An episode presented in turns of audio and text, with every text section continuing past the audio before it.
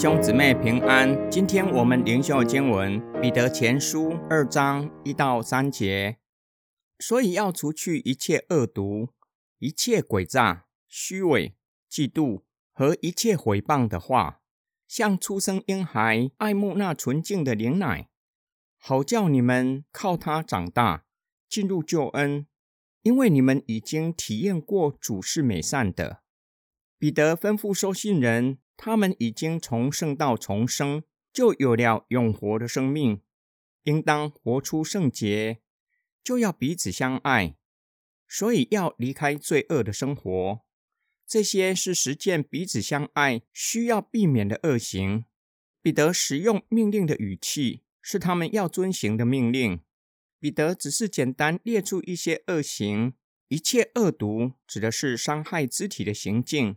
一切诡诈，只用欺骗的手段谋取个人的利益；虚伪是彼此相爱的敌人，只会做表面功夫，骨子里却是恨恶人；嫉妒指内心强烈的占有欲，想要得到原本不属于自己的事物，以至于使用一切毁谤的话，攻击、伤害他人。彼得同时吩咐收信人。正面积极要去做的，就是渴慕纯净的灵奶，以圣道喂养重生的生命。彼得并且说明渴慕灵奶的原因，因为他们已经经历了主是美善的，指收信人已经重生，经历了救恩，又在信仰群体中经历上帝的爱，这些都展现出神的美善。彼得以出生的婴孩作为比喻。因为收信人已经从圣道重生，像刚出生的婴孩。重生是属灵生命的开始，需要不断的成长，才能够达到长大成人的地步，进入末后才会显现的终极救恩。今天经文的默想跟祷告：二十一世纪讲求个人主义的世代，随着科技和疫情的发展，加剧人与人的距离。在这样的时空背景下，要如何实践彼此相爱的诫命？最近几十年，科技快速的发展，使得新闻快速传播开来。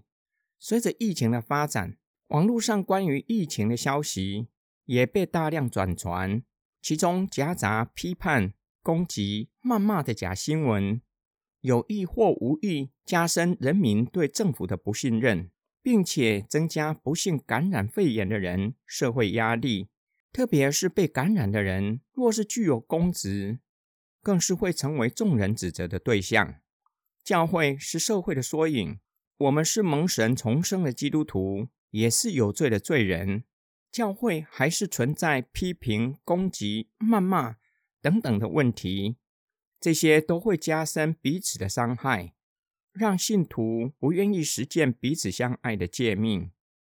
我们除了刻意避免会迫害相爱的恶行，更重要的是渴慕纯净的灵奶。神的道是纯净的，且能够洁净我们的心灵。我们每一天花很多的时间浏览网络各项的新闻，为什么不愿意花时间阅读默想上帝的话？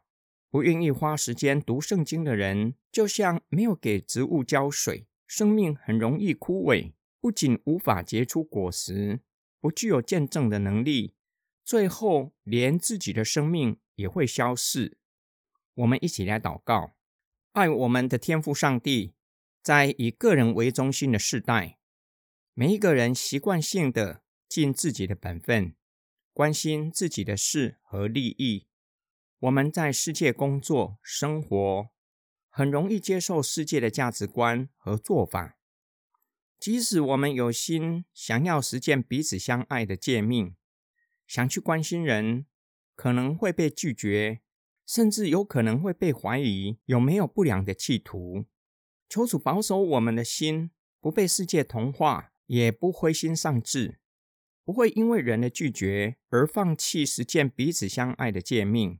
并求主赐给我们更多的爱和智慧，叫我们有智慧去爱人，让人可以从基督徒的身上经历主的爱。我们奉主耶稣基督的圣名祷告，阿门。